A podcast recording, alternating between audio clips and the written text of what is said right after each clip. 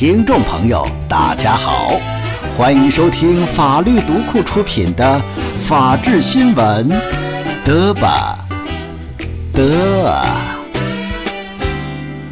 听众朋友，大家好，欢迎收听法律读库出品的《法治新闻》，得不得？我是主持人阿泰。今天呢，要跟大家聊一聊关于个人信息的问题。题目是啊，个人信息权也是基本人权。由浩军主笔。十月三十一号，提请十二届全国人大常委会第二十四次会议二审的民法总则草案增加了一条规定：自然人的个人信息受法律保护。任何组织和个人不得非法收集、利用、加工、传输个人信息，不得非法提供、公开或者出售个人信息。尽管这一条款最终是否能写入民法总则还有比较大的不确定性，但是毫无疑问呢，它传递了中国将继续强化个人信息法律保护的信号。根据全国人大法律委员会披露的信息，增加上述条款的背景是啊，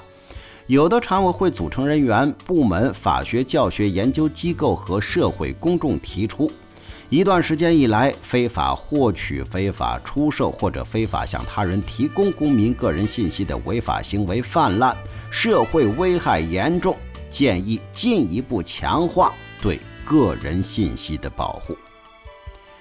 庙堂与草野能有如此共识，还要归功于近年来屡成社会议题的电信诈骗的事件。尤其是今年，是吧？山东的一位准大学生徐玉玉，大家都知道，因为接到了诈骗电话，被骗走了将近万元的学费。后来呢，因为伤心欲绝，导致心脏骤停离世了。这宗个案集合了网络传播所需要的多重元素。在舆论场上迅速被推动成为了公共事件呢。电信诈骗的源头，个人信息保护的示范，也因此被提上了立法日程。个人信息保护立法并不是新的话题了，是吧？早在十一年前的周汉华教授就曾经提交过《个人信息保护法》专家建议稿。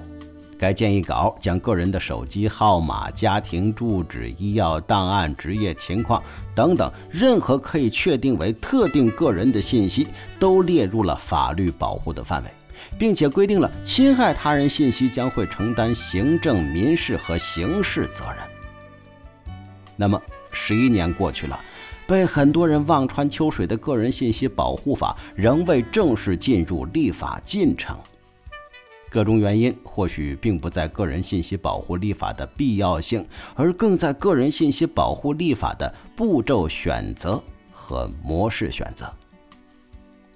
中国也并不是没有个人信息保护的相关内容，在现行法当中呢，涉及个人信息保护的条文超过了两百条，但是这些规定呢相对比较分散，不成体系，甚至有的相互之间呢还存在冲突。统一立法有必要，分散立法是现实。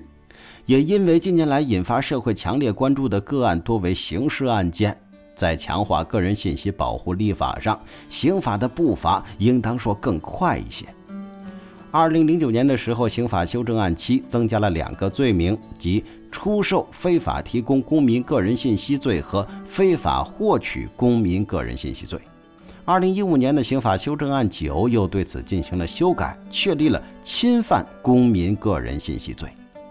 而我们知道啊，刑法是社会的最后一道防线，是吧？它具有最后手段性。